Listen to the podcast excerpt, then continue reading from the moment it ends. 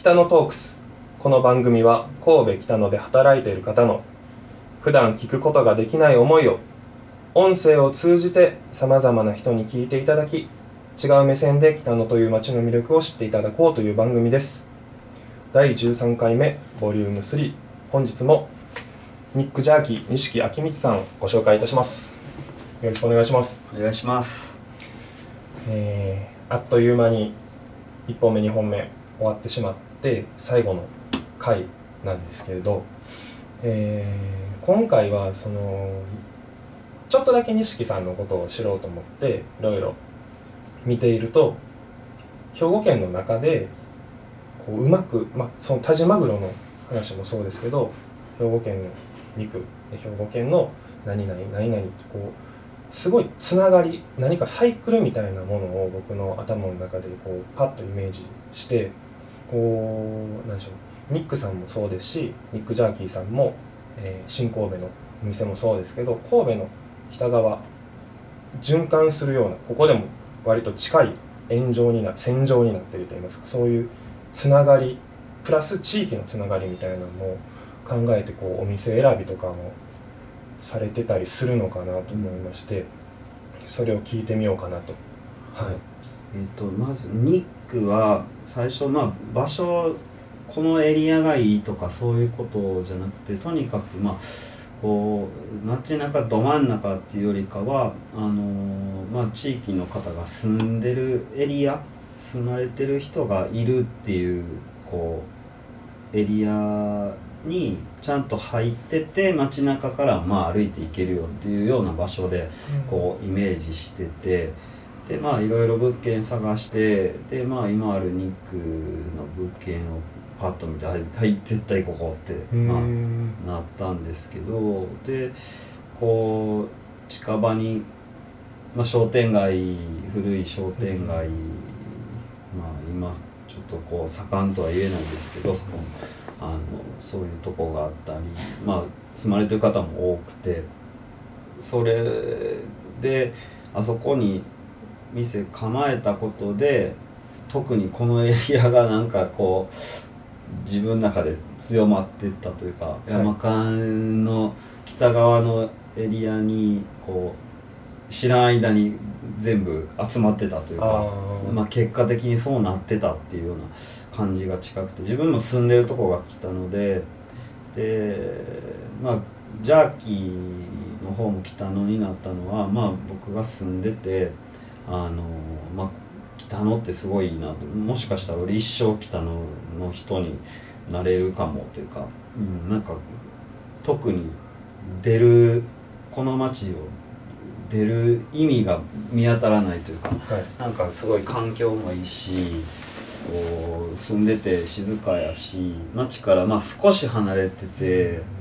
あのその感覚とかもすごいいいなっていうか。なまあいろいろこの狭い神戸のエリアでいろんなとこ住みましたけど北野は一番いいなっていうふうに、まあ、住んで思ってたんですよ。2年この2年ぐらい。ででその北野もこうすごい候補の一つでジャーキー作るにおいて。でまあ工場を作りたかったんではい。あのーまあむ街中にも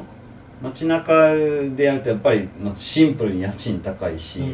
まあ、ちょっと離れててもいいかなっていうふうには思ってて、まあ、もちろん物件ありきってとこはもちろんまずでかいんですけど、あのーまあ、そこに物件見た時には北の北のかって北のいいかもなーって思ってしかも一番坂の北の坂の頂上で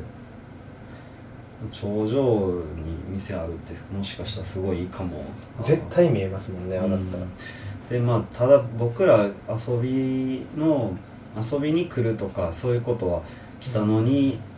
まあ神戸の人って北野に遊びに行くとかそういう遊び場じゃないっていう感覚じゃないですか、はい。でも僕らの先輩の40で50まあ50代ぐらいの人らは北野すごいイケてるよとか、うん。イケてたよとかはいすごい聞いててで僕何のこっちゃ分からんくてなんか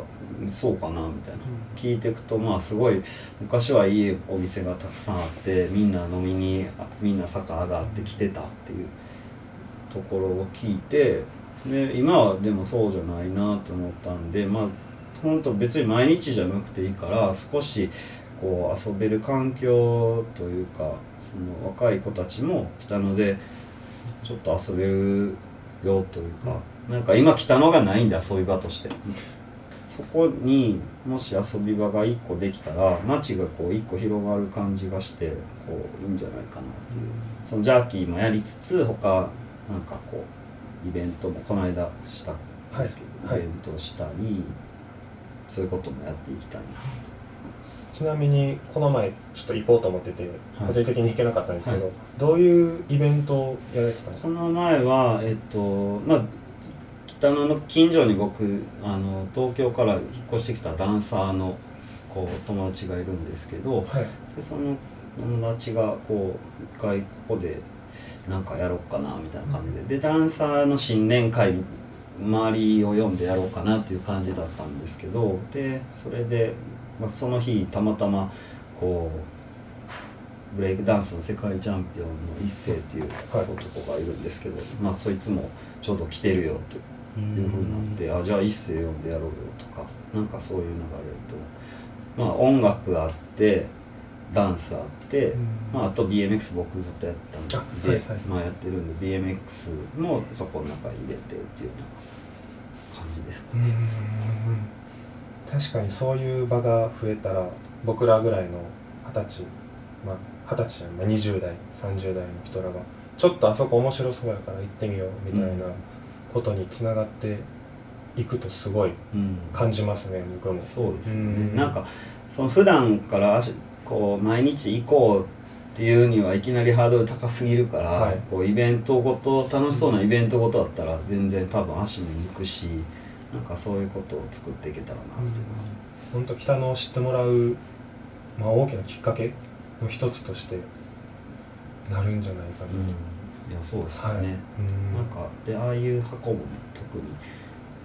こう多くあるわけじゃないし、うん、なんかすごいいいんじゃないか最後の、まあ、質問になっちゃうんですけれどなはい。錦さんがお肉、まあ、今やられてることを通じて未来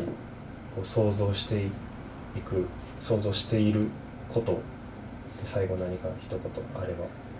えー僕らというか、まあ、周りの人ら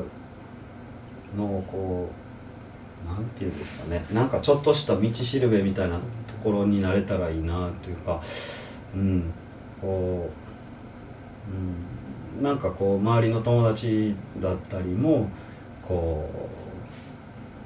うちょっとこうこっちの方行ったら楽しいよっていうようなところがなんとなくこうみんなに見せられたらいいなっていうかうん、うん、まあそんな感じですかね。